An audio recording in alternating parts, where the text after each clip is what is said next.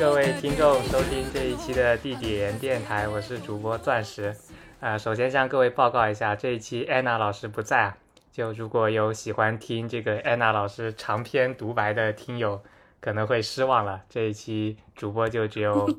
钻石我。这一期我们还是请请到了塔塔君来作为我们的嘉宾，呃，请塔塔给大家打个招呼。大家好，我是塔塔君，应该也算是地底人熟客了。啊，是的，这个最近参加地底人电台的频率之高，不免让人担心这个失踪日记到底是 什么时候可以回归呢？你可以把这个当做一个失踪日记的人失踪了之后联动回，就是失踪失踪到地底。捉迷藏社的社长还没有被找到，这个失踪日记的主播还在失踪，对吧？嗯，好的好的，这一期我们还是来聊一下八月二十六号刚刚在国内上映的细田守监督的新作，呃，《龙与雀斑公主》啊。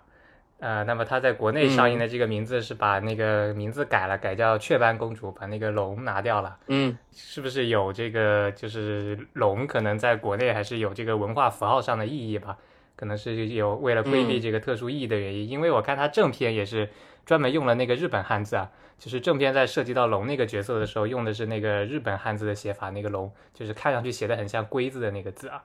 确实是可能是有这方面的考虑吧，在这个。开始我们的评价之前，就让我先来简单介绍一下这部影片的信息啊。这本片是这个，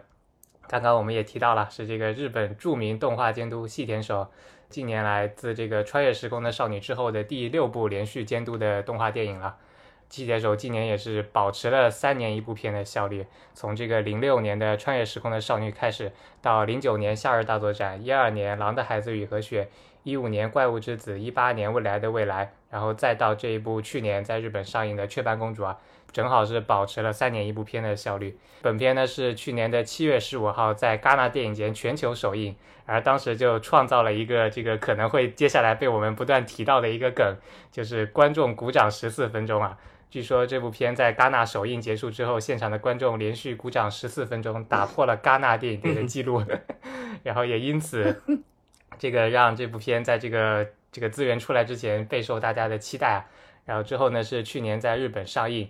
呃之后呢是在这个今年这个八月二十六号在国内上映，这个中间是虽然间隔了很多时间，隔了一年多的时间，但其实你放在现在这个引进片的这个大背景环境下来看，这个能在国内上映，我觉得已经挺不容易的了。呃，雀斑公主呢，也是今年继《妖怪手表》和《哆啦 A 梦：大雄的宇宙小战争》之后第三部今年在国内上映的日本动画电影。但因为前两部都是这个所谓的日间档 IP 的作品啊，那排除了这些就是有原本 IP 的作品来看的话呢，上一部在国内公映的非日间档 IP 的作品，还得是去年八月份的。乔西的《胡与鱼》以及去年六月份接连上映的《你好，世界》和《普罗米亚》了，差不多一年的时间才会有这么一部这个原创电影来跟大家见面。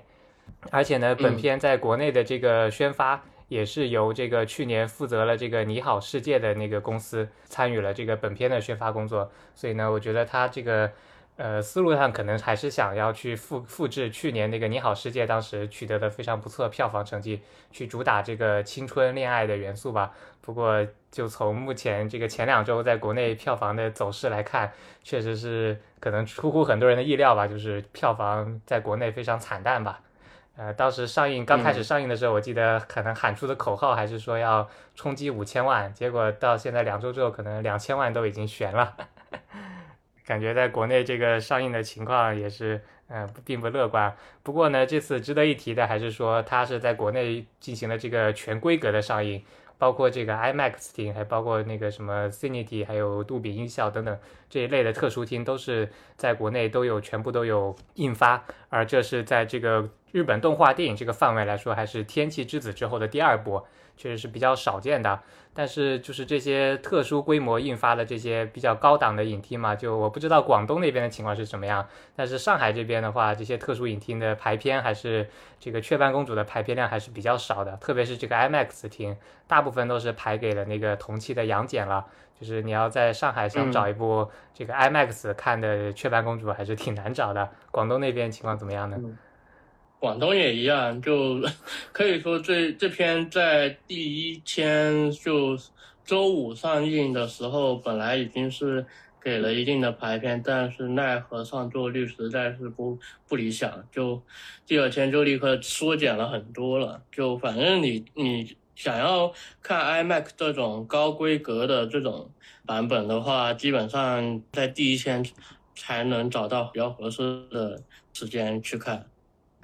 嗯，确实，因为对这部片，其实它是因为在呃，首先它是 BD 已经发售了，所以现在是如果你想找资源的话，网上是已经能找得到这个 BD 的资源了。而且其实，在这个今年上半年 BD 发售之前，在去年下半年，当时就有一个这个所谓电影节流出来的线上版本的资源。所以说，其实看的特别快的人的话，应该是在去年年底就已经把这部片看完了。所以呢，这一次相信很多观众也是像我一样，因为去年已经看过了，所以其实这次在国内正式上映之后，是想找一部更高规格的影厅去再重新刷一遍的。然后可能这个方面还是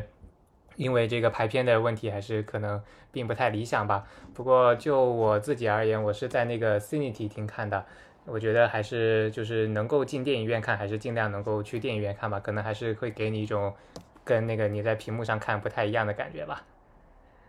呃，不不如说，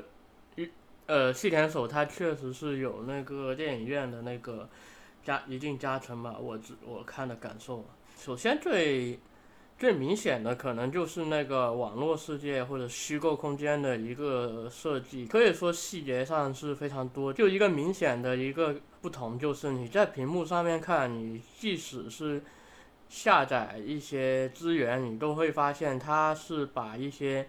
细小的东西，就很多细小的东西埋伏其中，而且动得很厉害，然后就会变成。拖影啊之类的那些，你会看不清那些细节。在那电影院里面，尤其是屏荧幕比较大的时候，这些细节会化作就实打实的一些信息量。然后细眼手也确实是非常擅长这一招，就是嗯，可以说是从他早期开始就喜欢这么干，有点像是一种。人海战术的一个感觉吧，就就你看他二十年前的那个《我们的战争游戏》那个数码宝贝的那个剧场版，就你会发现他很喜欢用一种高密度的一些东西去表现画面。呃，里面有个情节就是那个网络世界有一个数码兽是 AI 自动。生成，然后完成自我学习并且进化的一个数码兽，它可以在网络上面无限复制自己的这个本体，然后就这，所以就复制到最后就变成了密密麻麻的一片，它那个视觉上的一个呈现也是非常的有效的，就那种震撼感，它是就像是一群。蜜蜂一样去飞了过来那种感觉，这种表现手法也延续到了雀斑公主。可以说，它只要有这个虚拟空间的这个设计，它都不多不少用了这样一种办法。包括夏日大作战这种像是蜜蜂群一样的高密度的一些呃画面的一些设计，呃，直接向观众扑面而来的那种感觉，它是。形成了一定的画面信息量，在大荧幕上面才可能看得清楚这些细节，这些小东西到底是什么东西，它如何遍布整个画面的这样一种情况吧。还有一个就是，他对这个可以说日式动画的一个精髓的把握，在演出方面也是非常的强的一个导演吧。就他确实是在。呃，他的师傅山下高明的一个 layout 的设计的支持下，完成了许多部画面完成度非常高的电影，尤其在一些本来看起来是平面的扁平的一些构图上面，就一些正面拍摄某个，就一些景深比较，就是把那些景景深更变得比较可视，就它是一种把空间扁平化，就像是你看一个空间，你好像像是看到了一一个那种什么那种图层。该怎么说？反正是一种扁平化的一个空间，但是通过一种日式动画的演出，通过层与层之间的互动运动之下，它在这种扁平的空间中会呈现一种空间感在里面。就明明是扁平的，却呈现了空间感。尤其是这种一般是通过一种横向横轴运动的一种呃镜头。或者是图层与图层之间做横向相互运动的一种呃演出方式，去构造了这种动画中的空间感。我觉得在在大荧幕上面看他的这种演出也是会更加的达到效果吧。就尤其是这一次《雀斑公主》，她是戏前首首次去采采用了这个宽银幕。也就是，呃，这个一个二点三九比吧，对，对对对对对，这也是它非常能呈现它的优势的一个一个变化。就它本来这个哦，这个宽银幕它就是表现这个呃宽在横向的一些东西，它是非常呃非常有优势的，甚至是呈现了除了在这种。日式动画的这种横轴的一种空间感的演出上面，包括网络世界的一些空间，它的一个广阔的一个呈现，它也是非常有效的。这些都可以说是本次雀斑公主的一些吸烟手的一些优势，对。嗯，还有就是因为这是一部音乐剧嘛，所以我相信在这个电影院里面去听这个电影院的音响效果，肯定还是要比在家的用那个电脑看的音响的表现更好的。那么最对最后再提一下，就是本片就是从性质上来说，可以算是一部原创电影啊。不过它确实是有这个改编的原型，就是细田守在各种访谈当中都非常直球的表示，这个《龙与雀斑公主》就是对这个一九九一年的迪士尼动画电影，呃，《美女与野兽》的致敬啊。细田守他自己说是这个他刚刚进入东映的时候，在这个电影院里面，在日本的电影院里看了那个呃《美女与野兽》，然后觉得特别厉害，说自己将来什么时候也能做一部自己的《美女与野兽》。这个三十年后终于完成了他的夙愿啊！还有呢，就是本片的脚本依旧是由细田守自己完成的，这也是继《怪物之子》之后细田守第三部由自己制作脚本的电影，独立完成啊，对的。然后如果如果不算独立的话，《蓝蓝的孩子》和《雪姨》他也是有有参与这个剧本。嗯，对的。而他的前两部作品《穿越时空的少女》和《夏日大作战》的剧本，则是由那个奥斯泽度子完成的。除了这个剧本之外，这次还是专门提一下本片的设计团队，有西点手是请到了非常多的这个国际上的动画人才，还有以及其他这个行业的设计人才来参与到本作的这个设计当中。比如这个女主的虚拟形象是由迪士尼的著名韩裔动画人 Jim Kim 设计的，而优的这个虚拟世界的设计呢，则是由居住在伦敦的一位呃新加坡华人，也是建筑师出身的 Eric 王完成。而龙的虚拟形象呢，则是由书籍插画领域的设计师秋屋晴一完成。而另一个在 U 当中出现的这个鲸鱼的形象，是由史克威尔艾尼克斯所属的一个游戏设计师上料国勇进行设计的。而除此之外，动画当中出现了很多这个衣服的设计，还是请了专业的服装设计师完成的。啊，好，那对，嗯，介绍完这些背景信息，我们接下来来进行一个特殊企划。这个企划的名字叫做“我们聊了十四分钟雀斑公主的优点”啊，看十四分钟这个梗就出来了。呃，是这样的，这个这个企划来由是这样的，就是我之前写了一点这个发言稿嘛，然后把发言稿给我的一个朋友看，就请他提点意见，然后他回了我五个字啊，叫尬吹就是喜啊，已经给我定性了，就是尬吹啊。那我就想，就干脆咱们就不演了，是吧？直接 直球进行一个尬吹，好吧？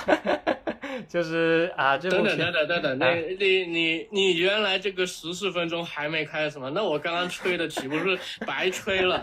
没事，我们可以进行。吹过了呀，吹过了没？我们可以进行一个 callback 啊。怎么说？这部片的这个呃，无论是从这个票房成绩也好，还是从这个去年放资源之后，包括今年国内上映之后的国内的这个口碑，大家也是有目共睹，对吧？就是呃，差评居多啊。那这个既然差评这么多，我们也还是也表明一下我们这个电台的态度，对吧？还是要标新立异一下。我们专门拿出来这么一段时间来说一说这部电影的优点啊。当然，刚刚塔塔君有抢跑已经说了一部分了，没关系啊。但是，呃，总之就是能不能聊十四分钟优点不知道哈。呃，那刚刚优点就是嗯。啊，你你想说啥？你这个，你这个，你个，你这个聊聊完十四分钟，最后剪出来，接 最后还要把什么气口给剪掉什么的，最后就没了呀。嗯，我我们看看十四分钟聊优点到底是多了还是少了，是吧？啊，那刚刚塔塔君对提到一部分，就是这个本片利用这个宽银幕去进行了一个画面上的设计，包括它的一些特定场景的这个 layout 非常好。那我就想问一下塔塔君，这个在电影院里面看到印象最深的这个画面的这个设计最深的是哪个场景呢？嗯，果然还是几个主角在河畔上面的那那几个场景吧。细田守首先他这个河畔的这个场景也本来就是一个非常经典的一个地方。嗯。穿越时空的少女那个告白的地方就是在河畔，他在这一次里面也成出现了一个河畔的一个出现了非常多次，你会发现他是有利用这个宽银幕去再一次对这个河畔可以说有点像是赋予意义的感觉吧。就我记得有一个镜头是女主角啊狮子有灵。他和那个青梅竹马那个男生在河畔走的时候，忘记他那个具体情节是怎么情况。他是一对一段对话，但是他们是有一定的一些隔阂的，呃，然后镜头是在他们对话的时候，给他们做了一个呃中特写吧，然后各自做了一个中特写，然后就。分别把他们两个人放在分别放在一个镜头里面，在宽银幕的情况下，他们的站位是站在最中间，因此就变成了左右两边是比较空的。就尤其是在宽银幕的这个画幅之下，他们左右两边这个在这个中特写的情况下，左右两边是特别空的。然后这种。在镜头连连续接连之下，他们这个对话的场景就有一种隔阂感，就是感觉他们左右两边都是有空的一些地方，他们走的并不是很近的样子，但其实给一个全景看，他们其实也并没有那么远的感觉，就很魔法，在我看来是挺嗯挺小有点神奇的一个一个效果吧，就那一段。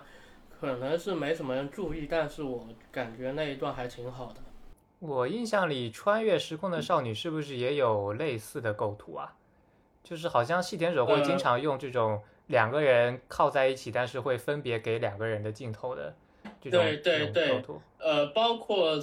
少女革命它的演出回也有，但是我记得少女革命是用了一些偏移构图的，嗯去造成去制造这种隔阂。正因为是雀斑公主是第一部它的宽银幕的一个电影，所以在宽银幕的画幅之下，就又和之前的效果就。不太一样了，它会变得更加空。即使是放把人物放在最中间的一个中特写的一个镜头，它也会显得两个人特别不亲近，有隔阂感。嗯，对你一说这个偏移构图，我就在想，好像宽银幕还没有人玩过偏移构图啊。呃，一般玩偏移构图的都是。其实我，其实我，但老实说，这种本来宽银幕在实拍电影也非常多。老实说，玩玩偏移构图，我记得应该是有的。就就这种也可以说不是一个非常少见的一种技法吧，我觉得。但但在这个细田守的这个创作生涯里面，我个人感觉还挺嗯，就第一次见，然后再加上它是一个呃，也是一个去平面化的一个空间，一种动画，一种非常 anime 的一个一个场景吧，呃，就感觉是会有一种特特别的一种效果的感觉吧，嗯，是这么一。哦，呃，还有另一个镜头啊，就是车站那个镜头嘛，呃，嗯，对对对对对，那个应该特别多人说的一个镜头。嗯，确实，包括我自己在电影院看的时候，车站那镜头，影院里面也有很多这个观众发出那个笑声哈，喜剧效果非常好。就是那个镜头，就可以应该说是塔塔刚刚提到的那个压缩景深的一个应用吧。嗯哼哼，对，我觉得细田守他的这个横轴的一个镜头的一个运用，就这个横轴不仅是包括一个横向的一个静止的一个镜头，呃，固定机位的镜头，呃，还包括那种像横攀过去的那种那种移动平移的一个镜头。嗯就这种镜头的话，尤其是横攀过去的那种，去用一种压缩景深、扁平化的一个一个效果去呈现空间感。嗯，在我看来的话，嗯，这种多用于细田守他在对这个故事发生转折的时候，就是他会用这种、这种横移过去的感觉去制造一种时间的流逝感，比如像是那个《狼的孩子雨和雪》，它的一段呃讲，直接用几个平移的一个镜头，呃移过来移过去，去完成了这两个孩子的一个两这几年的一个成长，就是他很快就把这个事件给讲完了。那个镜头虽然说比较流于技法，就有点炫技的感觉，但也非常有效。除此之外，还有像是《夏日大作战》里面那个曾祖母去世之后，嗯呃，一家人就非常低落的情绪，呃，所有人都坐在了这个面朝庭院的一个大房间、一个大厅，然后一个镜头这样子移过去，在这个室外的庭院的一个衬托下，这些人物就像是一个个剪影一样，然后这一段也呈现。也出现了一个情绪或者说是事件的戏剧上的一个转折，就是他们从低落开始振作起来的一个转折吧。嗯嗯就戏演所他会运用于这样一种的一个做法去表现时间感或者某种转折，呃，甚至说可以说像是嗯非常自然的一个转变，也非常有效率，呃，这么说吧。嗯，对，塔塔刚刚提到的那两个镜头，可以说是现在一提到西点手就 绕不开的两个对影史经典镜头了。不过这个我刚刚一回想，我发现一个区别啊，就是塔塔刚刚提到那两个镜头好像都没有台词吧？呃，对啊，《夏日大作战》那个那个横拍是就是全静止的一种韵味在里面，而那个《狼的孩子与和学》里面则是一种表现时间流逝的一种，就我觉得可以说是比较好玩的一种方法吧。但是这一次这个雀斑公主的这个镜头又不一样了，它是变成了一个首先是固定的一个镜头，就没有左右横摇。其次，它是在这个镜头里面，对，去安排了非常搞笑的这个告白反告白，然后 还有这种类似恋爱喜剧一样的内容啊。就我发现这个西点守这部这个《雀斑公主》里面写的这个学校的这几个学生的这个恋爱喜剧真的很有天赋啊，就包括 就是对，有没有发现就是那个女主啊，包括那个女二号，还有那个两个男男生，就是他们几个他们四个人的戏真的都挺好玩的，我感觉西点守写这写这个校园恋爱喜剧还真是有天赋啊。那其实其实那一个镜头，我觉得应该不是不应该说放在一起说，我觉得真要说应该是他在合办的一些镜头，更像是我刚刚说的那种吧。但你刚刚说的那个在车站的那个，我觉得他把那个那个其实更突然像是进入了一个舞台的表演一样，就一个就像是一个小品，你它是一个固定在，它就像是这个车站就是一个舞台的一个一个场一个布景。然后这个镜头就固定在舞台前面，拍这个舞台上面的一些呃小品小品剧一样的。然后所以你会发现那个人物退场，它也是那个镜头也是不动，但是你能听到声音，就像是听到那些演员从后台还在发出的一那些声音，然后他们再回到舞台的那种感觉。他们那那个镜头，它其实有点像是突然脱离了，就是你不像是在看电影。而是突然像是在看一个舞台小品一样的那种那种感觉吧。啊，确实确实，我也是相同的感觉啊。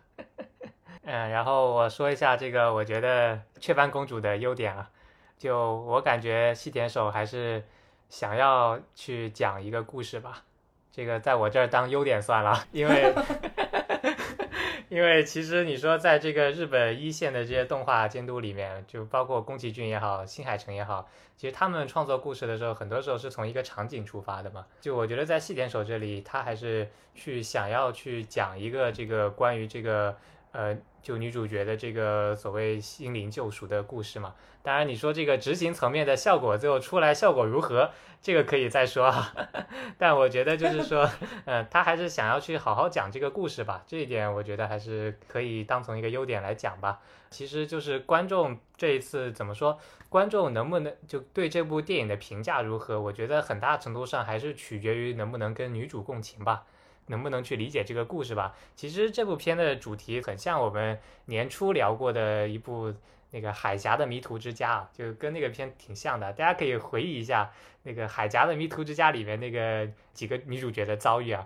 第一个女主角又以是家庭暴力，对吧？然后那个小女孩是失去双亲，然后不能讲话，对吧？你再回来看这个雀斑公主是吧？这个林是这个失去母亲，这个龙是这个遭遇家庭暴力，对吧？就完全一一对应，好吧？所以说这个优的世界就是赛博迷途之家。嗯，当然，这个《海加密图之家》它有一个那个大的背景设计是放在那个后三幺幺的背景嘛。但其实我们当时聊那部片的时候也说到，它虽然背景是放在后三幺幺的背景，但其实主角的遭遇跟这个三幺幺本身没有关系。雀斑公主这部片呢，就当然它其实这个说这个林失去母亲是因为这个山洪爆发嘛。但你其实按照那个时间来推算的话，感觉就也是三幺幺的那几年的这个时间哈。嗯，好吧，好吧，姑且姑且当做是吧，这点我倒倒是倒是没有想过。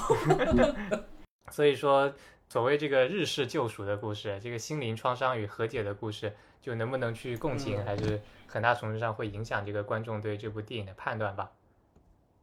嗯嗯，好了，那优点部分 聊完了。还还有要补充的吗？呃，嗯嗯嗯嗯，我那我们赶紧进入下一个环节吧，我已经等不及了，等不及了。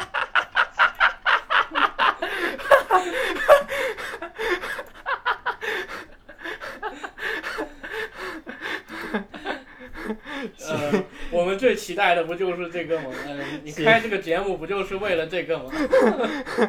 行，有请，有请这个塔塔开麦。啊，对啊，对啊，对。不过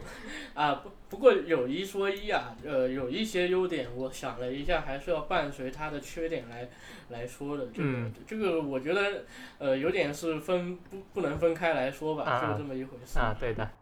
那就是你觉得哪个优点要跟缺点一起说呢？那我觉得不如就开门见山吧，就首先就聊一下最后女主角的那个就事件的那个解决，就女主角和家暴的那个父亲对峙的那个场景。嗯就首先我刚刚说是呃那种横轴的那种镜头是一种是细田守表现某种转变或者时间流逝的一种。惯用技法，呃，但他还有一个地方就是，他其实挺喜欢用一种上下空间的一个纵深表现这种纵深感的。就说上一部他的作品《未来的未来》吧，嗯。他就是在里面设计了一个非常奇怪的这个家，嗯嗯。呃，这个家它就像是一个坡道一样，就像挂在挂在上面一样，就是一个一层一层组成的一个坡道。然后这个片是有非常多的一些室室内设计的一些呈现的，在这里这个家也经常变成了一个人造的一个坡道，它也利用了这些纵深空间去制造一种戏剧性。之嗯类的，就这种也非常多。可以说细田守的坡道，这个我觉得也是非常重要的一个设计吧。在穿越时空的少女里面，女主角也是从坡道上面，呃，纵身一跃就穿越了时空，就是她在那个商商店街那个地方，直接骑自行车直接滑下去的那个地方，就它也哦是一个坡道。怪物之子我记得也有坡道，我忘，反正反正还挺多的，就就对，怪物之子会发现它那个家是建在一个坡道上面的嘛？不是不是忘记了，但但我记得在那种异世界的场景下也是有一些坡道的一些设计的。反正相比于刚刚说的横轴上面横轴的这些镜头，去展现某种转变、某种流逝感。坡道就像是戏演手进行一个总决算，进行某种这个决定或者说是解决的一些场景，就哦，包你像是这个穿越时空的少女，她最后也是通过滑向这个坡道去呃完成这个比较重要的一次时空的一个穿越。呃，在这个雀斑公主里面的话，她把这个解决事件的地方也设置在了一个坡道上面，就和这个家长的一个对峙，嗯，同时也有意去从一个上和下的一个位置去呈现，呃，成人和青少年的一个力量的一个或者权力的一个悬殊，我觉得这这也是一个特点吧。但是偏偏就问题，故事就问题就出现在了这么一个地方，可以说也是让非常多人迷惑的一个一个地方。为什么女主可以单枪匹马去作为一个中学女生，她面对成人这么弱小的一个势力，也没有成年人去和她一起去帮助她，一起一起去解决这个事情，好像要达成某种呃主题表达一样，就让她一个人单枪匹马的去赴会的。同嗯时也那个在最后那个家暴的那个父亲，也好像是被女主的这个这个这个怎么怎么说？这个坚毅的态度这个，气场 嘛，对气场，对对对，呃，给吓到，甚至说连挥拳都不敢挥拳，嗯。这种也是，就你知道他想表达什么，但是逻辑上你是想不通的 啊 这样一种，设计。嗯。就你会发现这是非非常概念化，它好像就是为了想要去表达呃成年人这种古老的这种或者说各种这种爹味的这种这种东西是无法战胜呃这些新时代的一些力量，嗯就说年轻人的力量。它好像是为了证明了年轻人，甚至是网络这样一种永远年轻的一个媒介，呃的力量去去呈现了，去去写出了这样一场戏，但是主题是这样，但是逻辑是很怪的，就就他为了达成这个主题，已经是抛弃了一些故事的逻辑了，就你会让人觉得非常的迷惑。呃，偏偏他又是利用了这样一个场景去达成这个成人和这个青少年的这个权利的悬殊，就其实也是呃非常的气吧。对，这个确实很很同意这个塔塔的说法。就说到这个反爹味这个话题，对吧？你有没有觉得这个故事里面的两个爹的描写都非常的那个少啊？就一个是女主的爹，他在这个开头跟可能问他要不要吃饭，结尾问他要不要吃饭，特别是中间这个女主单枪匹马去东京，这个跟爹发个短信就报告了。嗯嗯嗯嗯，对对。另一个是对，另一个是这个最后这个反派的这个爹嘛，也是好像就是在片中就是以一个欺软怕硬的这个形象登场。这个片的两个爹描写都非常的呃单薄。对，就能感觉到他这种父亲的父辈的这种矮小、软弱无力的一个想要去呈现这样一种。父辈在现在这个时代失去了视力的一种窘况嘛，就他是感觉得到他想要去描写一个属于年轻人的一个主张的一个感觉，嗯，但是偏偏就在这个父辈的这个形象的描写上面也是非常的，就怎么说你会发现这种。在中文语境里面，确实是可以叫做爹味的一个一些形象设计吧，就包括网络世界的警察，呃，同样也是一种爹味的呈现，就是那种美式个人英雄的那种形象啊。嗯。虽然说现在这个呃美国的这个超级英雄电影会不再那么呈现这种爹味的感觉，但以前的那种超级英雄这种。这种形象设计确确实实是以一种彪悍的男性的一种形象，呃，或者说是一种，呃，成为父辈的一个一个道路去呈现这个角色的。就我在当时看到这个网络世界的警察这个角色，是让我一瞬间是明显能感想起这种老式或者说这种爹味的一种超级英雄的一个形象吧。然后也和现实中的一些。那个父亲的形象连接在一起的一种感觉吧。嗯，就还是那种就是要告诉你该做什么、不该做什么的，类似这样的一种形象。对对对。但其实我我觉得有一个可能不太有点不怀好意的观点啊，就是我觉得细田守本身就是一个挺爹 的一个创作者，就。他在这个首先是未来的未来，它是一个，在我看来是一种非常父辈守候式的一个视角去创作的一个儿童电影。它就像是想要过早的让这个小孩去承担某种责任。他其实你细想，那个未来的未来，他想要让这个小孩，这个甚至是幼儿园的小孩去感受。这种家族的这种传统，这种家族的这个重要性，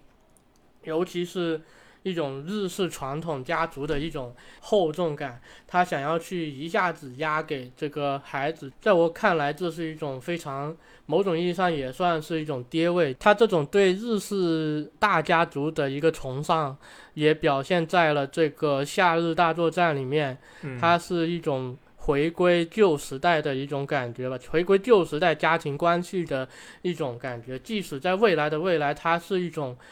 呃，非常现代的一个小家庭、核心家庭这种三人组成的家庭，但它同样也在歌颂这种祖辈式的一些什么，呃，亲缘啊之类的一些东西吧。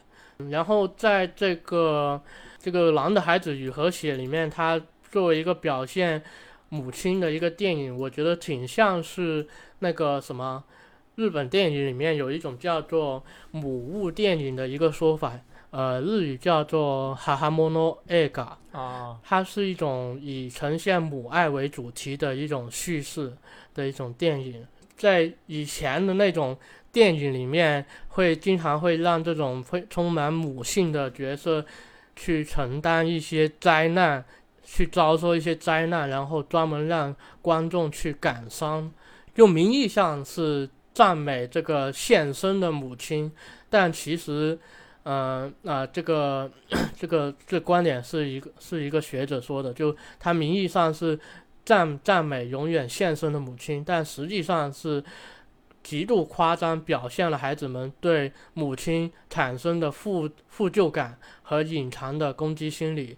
就是嗯这种无止境的夸张程度，只能出自完全无知或彻底的厌世。呃，这个是我之以前在看到的一个评评论吧。在我看来，《狼的孩子与和血》即使是一个非常现代的一个动画，但是也有这种呃哈哈 mono ega 的一个影子在里面。它强调的一个是母亲的一个献身的一个行为，然后为孩子去奉献一切，成就孩子，呃，然后这一切是通过父亲的缺席去完成的。就在我看来，某种意义上，这也是一种非常传统的一个家庭观念的一个表达，所以就。和他在这个雀斑公主里面想表达的那些东西，在我看来是，嗯，这个人感觉有点分裂。那完了呀。那细田守要告诉你，这个《狼的孩子与和雪》不是表达母爱的电影啊。嗯，那他这个我上次就是看那个，对呀、看了那个访谈，他就是访谈第一句话，也不叫第一句话，就是他那个标题底下的那个叫 catch phrase 嘛，就是《狼的孩子与和雪》的主题不是亲子爱，嗯哼，就这么一句 catch phrase 啊，我就赶紧读了一下这个访谈，他大概细点手意思是说啊，这个做《狼的孩子与和雪》的时候，我的妻子刚怀孕，小孩还没有出生。我其实还没有体会到作为父母的这个感受，嗯，所以《狼的孩子与和雪》其实是这样一份答卷，就是描述我心目中想象的啊父母或者母亲应该做的事情。就是它的主题不是直接的描写母爱，而是一部探索什么是母爱的这样一个作品，就是一个探索的过程。他是这么说的，或者所以说他这个作品教出来其实是他的一种想象吧，可以这么说，就是他心目中觉得母亲应该为孩子做出这些这些事情，然后他把这个过程拍成了一部电影拍出来了，就大概是这么一个意思啊。嗯，这个说法其实我有看过吧，就就可以说你刚刚说，呃，细田守，你刚刚一开始说这不是一个描写母爱的电影，我还以为有什么新东西呢，这不是我我看过的吗？啊感觉他好像到处都在说这个说法，但没问题啊，他还是在去想象母亲应该去做这样一种事情。我说严重一点，这不是一种跌位吗？啊，那这个我我知道了，就是啊破案了，破案了，就是呃，狼的孩子与和雪描述的是这个他想象中母亲应该做的事情，雀斑公主是什么？是他想象中父亲不应该做的事情。嗯你看这个对吧？这个。啊这个这个女孩，这个林是吧？孤身一人上东京，这个父亲不管不问，就发一句微信就就问候一下就结束了。然后这个是吧？这个在这个优的世界里面，这个身当这个大家长形式的这个父亲就是那个警察嘛，又是一个大反派。所以这个细田守心目中的父亲就是对子女不管不问，全部交给母亲去管的一个形象，破案了是吧？哈哈哈，是还可以，哈哈哈就就就，反正反正就你你反而说了这么一段话，反而让我更加觉得跌了，好吧？哈哈哈就你会怎么说他？他在那个什么《雀斑公主》里面，很多地方都想要极力去表达这是年轻人的主张什么的，但是在我看来，就他反而是并不了解年轻人的一个表现。在我看来吧，就刚刚我说的太过于放大一个年轻人他做他的一个力量，他他太理想化了，就像是他把母亲给理想化了一样。在我看来，他好像是还是站以一个成年人想要去努力了解年轻人。呃的这么一个态度去做出了这样一个 啊，其对，其实我刚刚说这么一大串话，我只是想问一个问题啊，就是嗯塔塔有没有觉得这部电影当中父亲的视角缺位了？父亲的缺角。那我觉得，我觉得他这个是故意的呀。嗯他是他明显是隐藏了这个父亲的一个，他明显是通过嗯去让这个父亲去缺席，去去去表达一些东西啊。就无论我觉得，如果一个父亲只有一个父亲是是缺缺了的话，那还好。但两个父亲都在缺，那我觉得他应该是呃是故意造成这样一种感觉，就是他从头到尾都可以说，呃。这个片很很多很大部分都是通过年年轻人去撑起这样一种一个故事，包括成年人那个合唱合唱团嗯也都是母女性去，都感觉很明显，在他在明显去让这个呃父亲去缺席，去造成一个缺席，这个我觉得应该是故意的。嗯然后还有一个，呃，可能我我今我感觉的一个一个感受吧，就是，呃，在这个片刚公布的时候，我是下意识在想，哎呀，这个龙该不会就是父亲形象吧？啊，没想到他这个龙不是父亲，还是竟竟然是一个孩子，啊哈哈，就确实啊，这个其实和呃，也可以说是对细眼手对《美女与野兽》这个经典文本的一个思考吧。就《美女与野兽》的野兽，它也是一个非常有成成熟男性雄性魅力的一个角色，他是有这么一种性感在里面。但是在这个片里的龙，这个这个野兽，他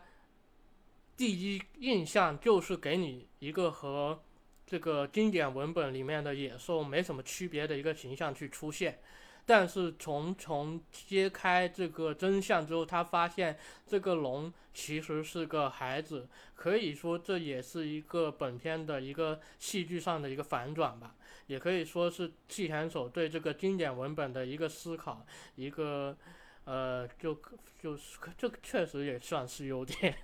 对。嗯，对，就是这个龙的剧情，应该说是雀斑公主跟她那个改编的原本吧，就是《美女与野兽》之间最大的区别啊。但是其实我看完之后就想问这么一个问题啊，就是雀斑公主跟龙，国内这个翻译改了对吧？把那个龙标题原本叫《龙与雀斑公主》，它国内标题改了，改叫雀斑公主。我觉得改的反而没问题，为什么？因为龙的戏份本身在这个片里面的戏份的比例就跟雀斑公主的不成比例啊。其实雀斑公主的戏份跟龙的戏份很大程度上是割裂的，我不知道塔塔有没有觉得这一点，因为在原版当中是所谓美女跟野兽之间是以一种这个爱情的呃情感来连接在一起啊，但是在这个雀斑公主当中呢，则是这个雀斑公主对龙的单方面的这个保护。对吧？这甚至你可以说到最后，这个故事解决的这个高潮场景里面，这个雀斑公主的本体就是灵嘛，为了拯救这个龙的本体去现身的那一幕嘛，就是挡在那个拳头之前的那一幕。你甚至可以说，这个时候灵已经完成完全的圣母化了呀，已经变成了一个圣母的形象了。我觉得这个可能是就是这部这个剧本上面一个比较大的一个问题吧。嗯，对，就她那个女女主是怎么去被龙吸引这个过程，其实没 感觉好像突然就被吸引到了，是的，是的。就反正是这一点也是没搞懂的一嗯个地方。就相当于是把原本雀斑公主跟龙之间的应该有的恋爱的部分，或者说爱情的部分，改成了这个林的现实生活中跟同学之间的人际交往的戏份了吗？嗯，很难说，他因为他和龙的这个感情，他很难说是一种爱情。他对，就就我的意思是说原原版当中是爱情嘛，但是在这个版本当中就不是爱情了对。对对对，嗯，是的，是的，是的，嗯就也许吧，就我这点是没办法很难很难说清楚，因为感觉他这个叙事的一个重心一直在偏移，好像一一时在讲这个，一时在讲那个，你嗯完全是捉摸不到他到底重心在哪里。是的，是的，对，就这个也算是细田守剧本的一个老问题吧。在《怪物之子》里面，他到了后面，他会发现这个事件变多了之后，他会拿分不清哪个事件主要，哪个事件是次要，然后混在一起说，就变成了。轻重不分，好像每一个事件都是平等的重要，但是每一个事件又不突出的一个存在，就嗯变成了分散的那个轻重的一个感觉，就你抓不到那个重心，这次是对怪物之子的这个缺点的一个加剧。对的，对的。现在就是不知道这个到底是救龙的部分是这个主要戏份，还是说跟这个他的同学之间的戏份是主要戏份了，都混在一起了。啊，是的，是的，是的，嗯，对，然后就是关于这个互联网的部分了。互联网的部分。这个细田守作品当中二十年不变的互联网是吧？是的，是的，我看来是觉得是怎么说？我在我看来和这个我们的战争游戏区别好像是不大。就我们的战争游戏那个时代的互联网，它姑且像是一种非常普，呃，可以说它的这个互联网刚进入家庭。刚进入家庭没几年的一个时候，它其实在这个我们的战争游戏是表现了一种，呃，对互联网的一些质疑，就可以这么说吧。因为在他导演的两部，呃，数码宝贝的这个剧场版里面，他都呈现了一个是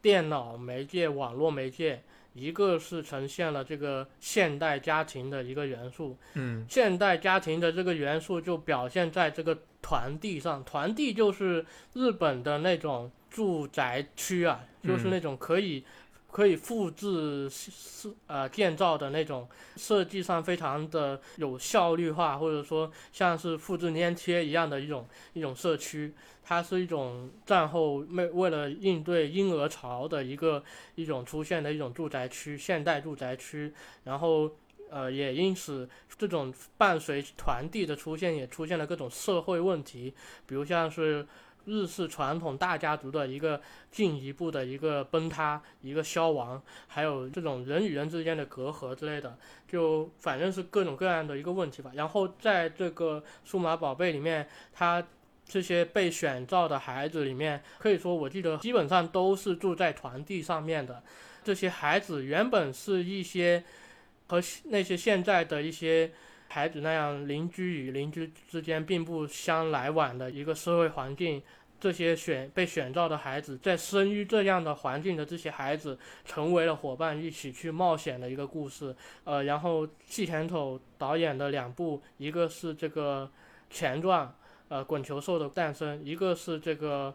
发生在 TV 正片后面的这个我们的战争游戏，一前一后都去描绘了这个团地的一个环境。都呈现了这样一种，在现代的现代性的一个背景下，这些孩子形成了，呃，有拥有了这种羁绊，这种描写吧，就就可以说是这么一个家庭环境的一个呈现，然后同时也通过这个团地和这个网络去描写了一种恐怖感，因为团地的话本来也经常会被用来去作为一种。表现现代性的一种负面的一个形象的一个一种场景吧，可以说，细田守这两部数码宝贝也上成了这个大有克洋的一部漫画，叫做《童梦》，就是发生在团地里面的小孩，呃，一个一个故事。这些团地里的小孩突然获得了超超能力，呃，然后。有会有各种各样的都市传说，然后甚至有超能力战斗之类的，就表现一种现代性的一个负面。呃，可以说，在我看来是《数码宝贝》这两个剧场版是承接了这一这一个主题。然后在当时的话，还有一个是赛博朋克啊，网络世界的一个主题的一个恐怖片的一个呈现。就最经典的就是《午夜凶铃》嘛。午夜凶铃诞生的环境，也代表了这样一种社会氛围，一种人们对网络这个新兴媒体的一个一个一个网络以及电视这种现代媒介的一种不信任感。嗯，就数码宝贝都可以说是有这两脉吧，在当时可以说我这个概念是非常超前的，而且通过在西田所的一个演出之下。呃，这个去呈现一种疯狂感。呃，一开始这个传递这种灯光，就伴随着这个波莱罗舞曲一起陷入一种疯狂当中，呃，是非常棒的一个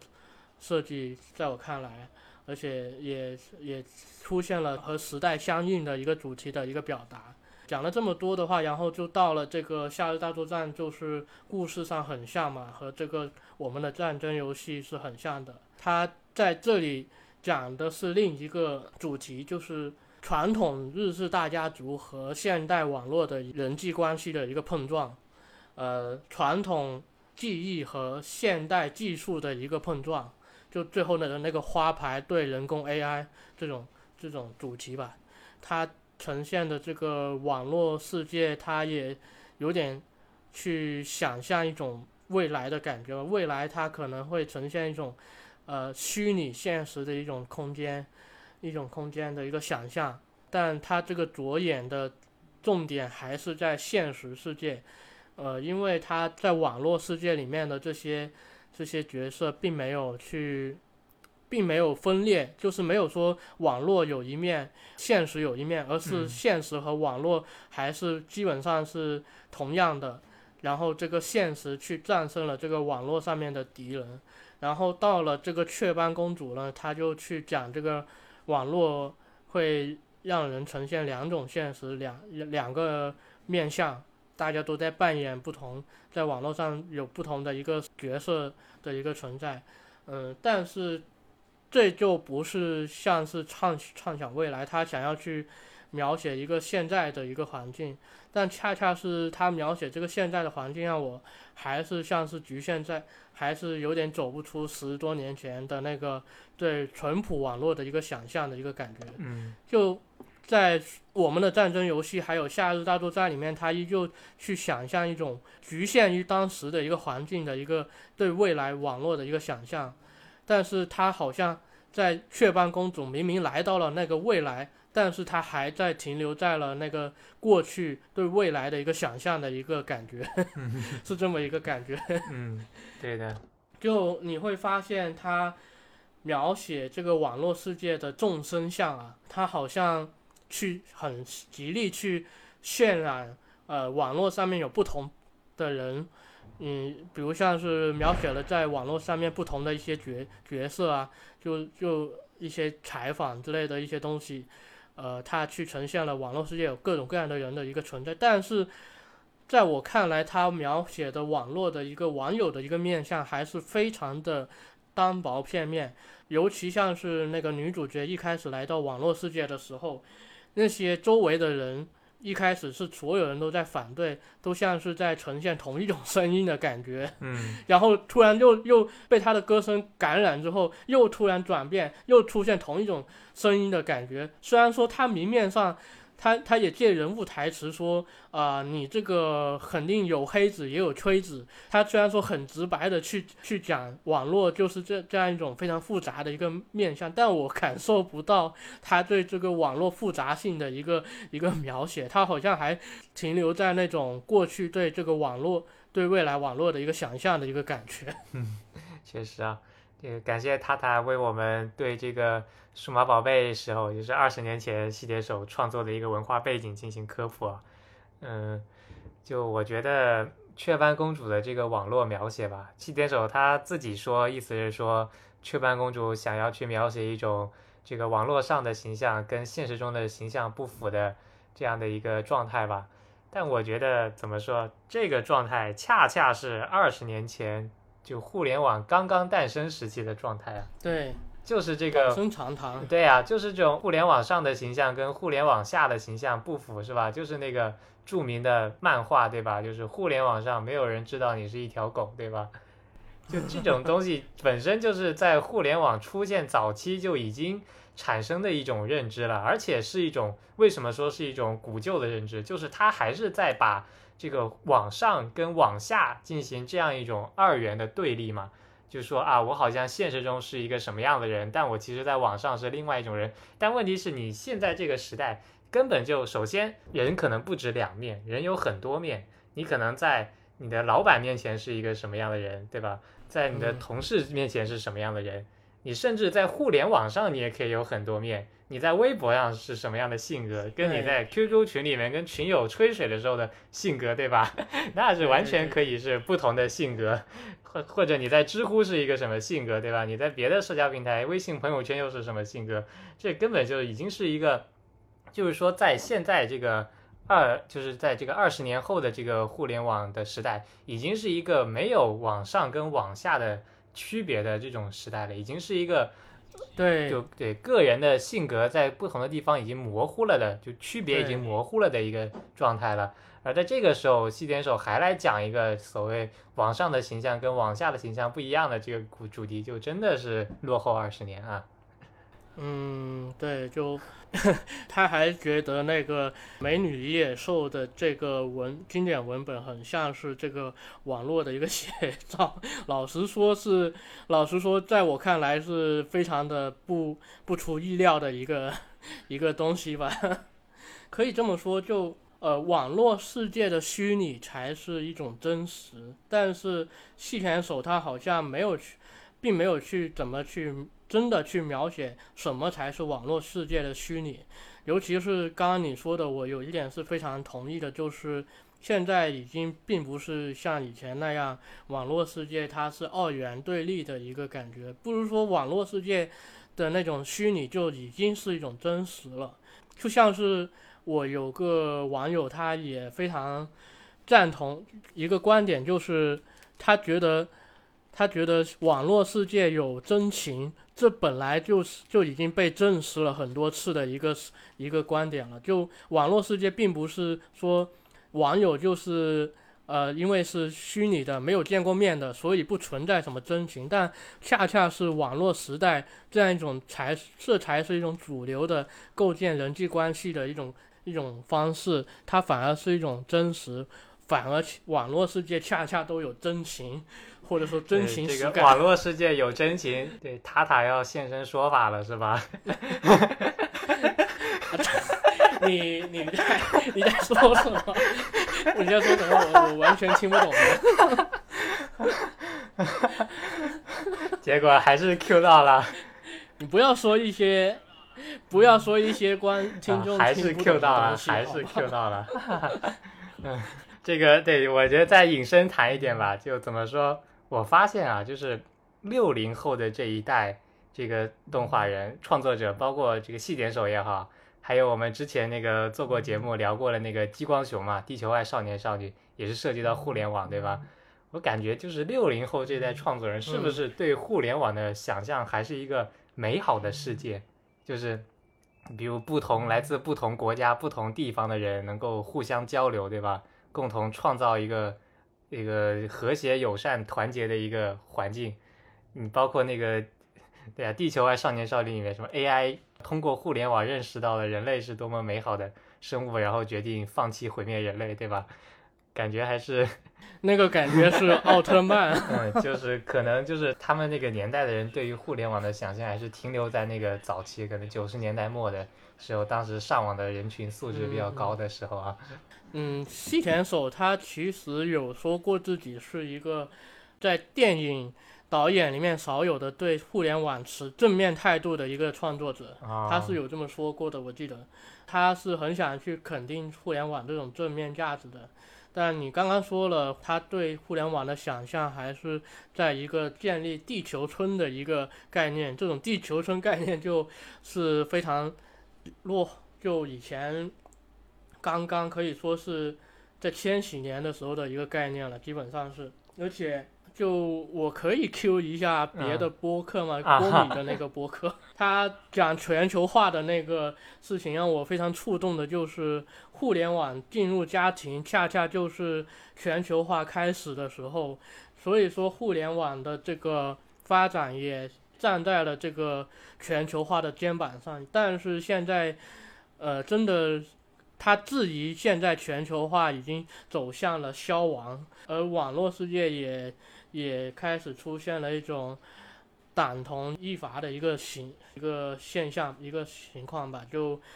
他是这么一种觉得，就反而现在真的还是一个地球村的一个概念嘛？嗯，还是需要质疑一下。虽然我这里并不是完全否否定西田守的一个对网络的一个想象，但是现在真的还。呃，事实嘛，这样一种一种质疑吧，就是可能越玩网的人越对互联网持悲观态度哈。嗯，还有就是，如果我还有一个想要从动画角度去谈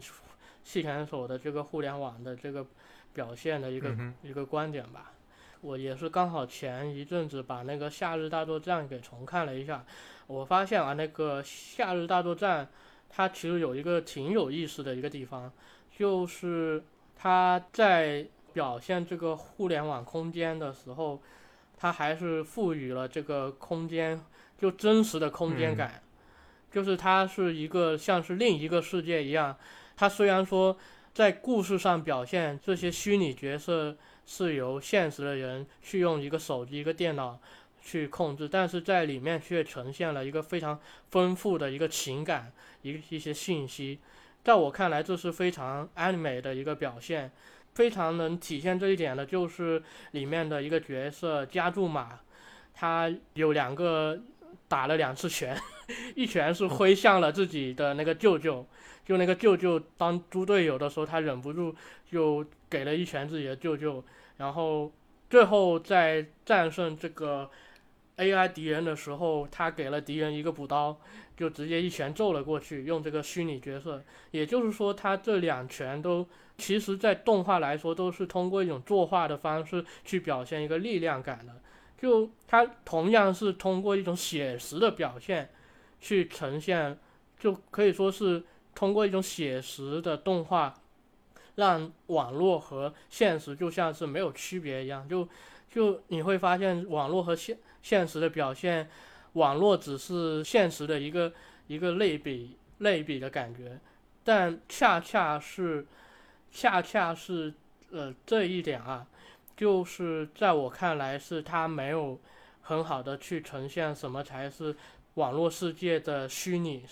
的感觉，它仿佛那个网络世界它还是用了一种现实的一种写实的一种表现去呈现。它其实就像是一个比喻句，就像是用这种具象化去比喻一个网络世界是怎样的。但是网络世界为什么是怎样虚拟的，在我看来这是没有表现出来的一点。然后可以说，雀斑公主也继续延续了这样一个比喻句，在我看来这是挺嗯。就也算是没有进步的一个地方吧。但是另一方面，在《雀斑公主》里面，它是用了这个三 D 戏剧去表现这个网络世界，而且但是同样也建立了一种偏写实的一种一种空间的空间感在里面。它用这个三 D 戏剧，它虽然说形式上像是为了传传达一种。和手绘区别开来的一种一种虚拟，但其实三 D 戏剧也是某种意义上比手绘更有力去更直白或者更有效率去表达一种写实空间的一种一种手段，在我看来是这样的。尤其这一次山下高明，我记得是也担任了这个三 D 戏剧虚拟世界的一个内告的一个设计。就可以说，也也同样注入了某种写实的一种感觉在里面了。还有一点就是，它用 3D 戏剧去呈现虚拟世界的一个表达，也并不是雀斑公主才有的。可以说，在刚好也在这个零九年，它有一部和这个艺术家村上隆合作的一个短片，它这个短片有两部。一个是零三年的一部，一个是，呃零九年的一部。零三年的一部呢，还像是那个《数码宝贝》剧场版的一个延伸，就用手绘去手绘的人物，在一个一个平面充满平面感的一个网络世界，一个虚拟世界。去去遨游的一个感觉，但是在零九年的那个那个第二部短片里面，它所有人物都三 D 戏剧化了，就包括在这个虚构世界里面，呃，三 D 的人物，然后三 D 的空间去呈现了一种更为自由的一个一个活动范畴，一个空间概念。就其实现在这么一看的话，反而。那时候，细田守就在尝试用 3D 戏剧去表达一些东西了，就可以说也不是雀斑公主开始的啊。确实啊，说到这个网络世界的设计啊，这个 U 的这个设计，当然这个元元素上来说，很明显是借用了那个硬件的，就是电脑硬件的那种块状的柱状的元素的设计啊。就我感觉还是挺单调的。就就是说，同一个元素进行这个复制粘贴式的排列吧，感觉还是有一点单调。嗯，他感觉是就是应该有点像是想要有点 赛博的感觉吧。我记得他还好像还在那个 B 站的那个官方访谈那里有说过去为这个网络世界去去了中国的一些现代城市啊去采风，嗯是吧？去了好像去了去过深圳，也去过重庆、上海什么的，就说好像是这么说好吧，那就是细田守理解赛博还是挺土的，嗯，这个我还是保留意见吧。保留意见是吧？毕竟我对这个刚刚说的这种复制粘贴这种单调的一个呈现，还是我个人觉得还 OK。啊，在我看来，与与其说是为了呈现单调，不如说它和一开始说的那个那个一一大群细致的东西，像是蜂蜂巢、蜂窝的，就是蜜蜂群的那种细节，它这样构建的一个空间，也是用这样一种去构建一种密集的感觉吧。嗯，嗯就形成对照了嗯，可以这么说吧，就啊。对。好的，好的，最后聊一个问题吧。这个本期节目最后聊这么个话题吧，就是细田守有没有过誉？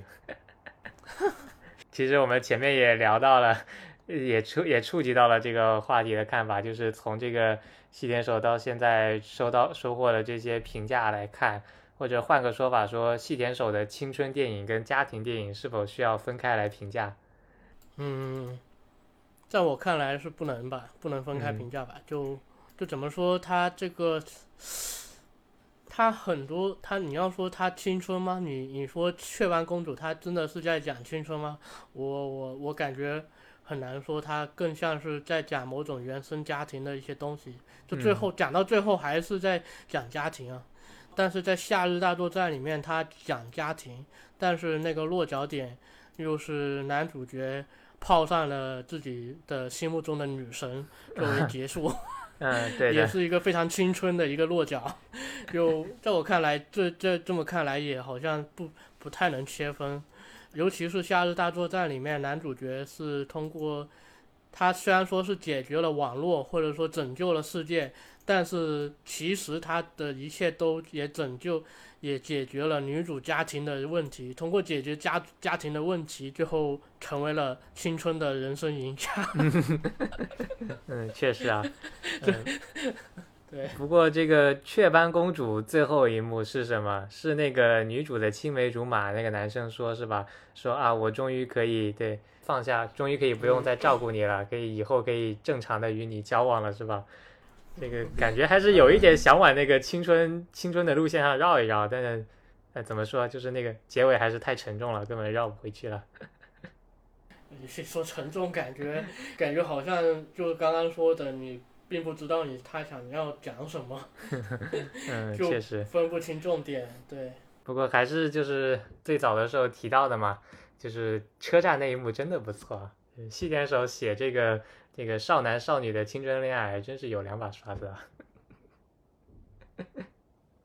我姑且咬一下钩吧，就是说细田守这个所谓的地位问题吧，因为这个之前在 B 八视频其实还真的是有做过一个视频，在讲七选手这个地位到底是怎样的一个地位。怎么说他他其实某种意义上也是非常聪明吧，就这这个是从商业或者说制片或者说作为创作者一个自我营销的一个角度来看，他是想要去成为大师的，在我看来，就直白说吧，就尤其是在这个后宫崎骏时代，宫崎骏在这十年只做了一部作品的一个时代下，就连媒体都在说，都在争先恐后的在为各种监督去赋予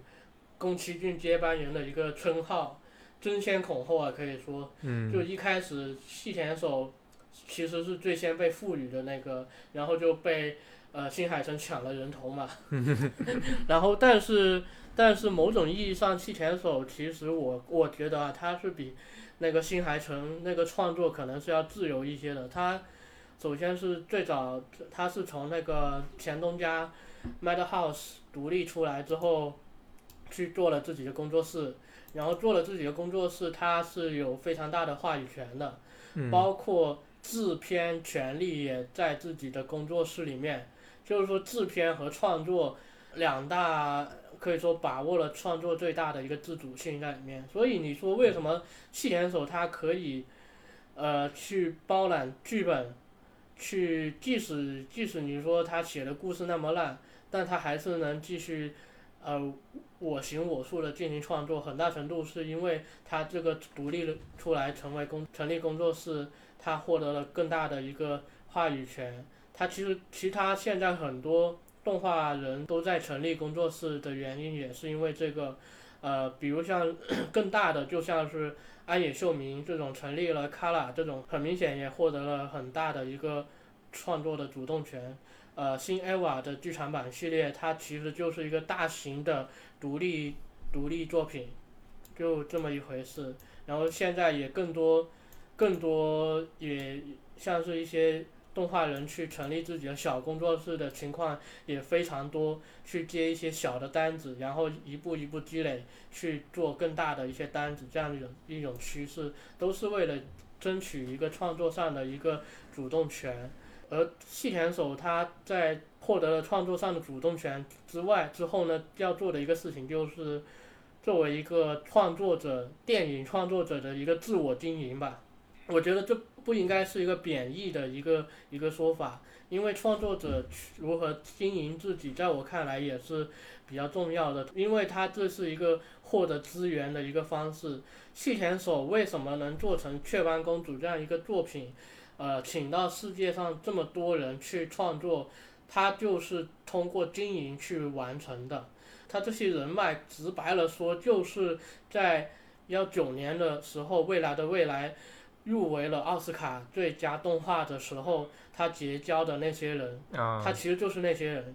包括那些人设和场景设计啊，都是有过一些代表作品的。比如像是人设是《冰雪奇缘》的人设，那个零的那个网络世界的人设，《冰雪奇缘》的人设，这个是好莱坞的人脉，还有欧洲爱尔兰工作室的这个《海洋之歌》的这个这些人都参与了进来。他是集中了一个欧美的一个人脉去创作出来的，然后他如何去入选，比如像是去参与奥斯卡、参与戛纳，这些都是一个作为创作者的一个经营，然后通过经营他才获得了这些资源，去获得了更优势的一个创作吧。他这些可以说是一个公关，呃，之前也和群友谈论过，山田尚子也在去脱离了京都之后，也在做。一个自我经营的一些东西，一个最明显的一个表达表现就是，他有拥有了自己的一个个人的一个艺术照吧，就是他各种采访都会用那张呃泛着柔光微光的一个照片，他这个就像是一个名片，他就是一个自我经营的一个表现，在我看来这是作为创作者去上进的一个表现吧，就不能把它。看作是一个利益的负面的一个东西，呃，可能细田守这一次确确实实做出了一个非常糟，呃，并不太好的一个作品吧，不要说太重了，有点有点情面，但是可能也很很多人会觉得，呃，你这个做法背叛了我们这个 anime，背叛了日本动画，呃，但我觉得在创作上表达上。它并不是一个这么狭隘的东西，包括 anime 也并不是一个这么狭隘的东西，包括，呃，我我也不不认为，呃，anime 和其他的影像媒介它是分的割裂的那么开，就我个人的感觉是这样吧。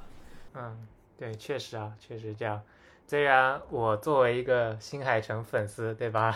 非常的不甘，但不得不承认，西田守有一个巨大的优势是什么？是他自带团队啊，他的那个地图工作室是有非常优秀的动画师那个所属的，就包括像山下高明，就是一直帮他做很多料的，还有像青山浩行或者滨州英喜这样这个作画非常厉害的原画师。能够不断的参与他的作品啊，这一点还是其他的，你甚至可以说不止新海诚，包括其他的一些这个一线的动画监督很难比拟的一个资源吧。对的，对的，就新海诚他反而还在这个东宝的一个制作体系之下。东宝的制作体系就是一个制片人体系，东宝制片人是权力是比较大的。虽然新海诚他有这个靠山是那个呃 Coming Way Films 这个工作室的一个靠山，但是这个制片体系并不在这个工作室里面，就这也是和西田守的地图工作室有着区别的一个地方。嗯，好的好的，那今天就。感谢塔塔来参与我们这个电台的录制吧。嗯，这个还没有别的要补充的了吧？没有了。嗯，也谢谢壮哥邀请。嗯，好的。你知道，就我这个问一圈，就大家要不要来聊这个雀斑公主？问一圈都没有人想来聊，好吧？就是在二零二二年的当下，想找几个人来聊细田守都不太容易了。呃，安娜老师她是。站在了对 和我们对立的立场上面，他是他是对这部有一定的一个正面肯定的一个地地方，至少比我们正面肯定的要多的一个地方，但是他不想跟我们聊。呃，对，有一说一，我们还单独安排了这个讲优点的环节，好吧？没有没有全盘否定这个雀斑公主的这个，对吧？嗯嗯，好的好的，嗯，那今天的节目就到这里了，谢谢大家。再见，再见。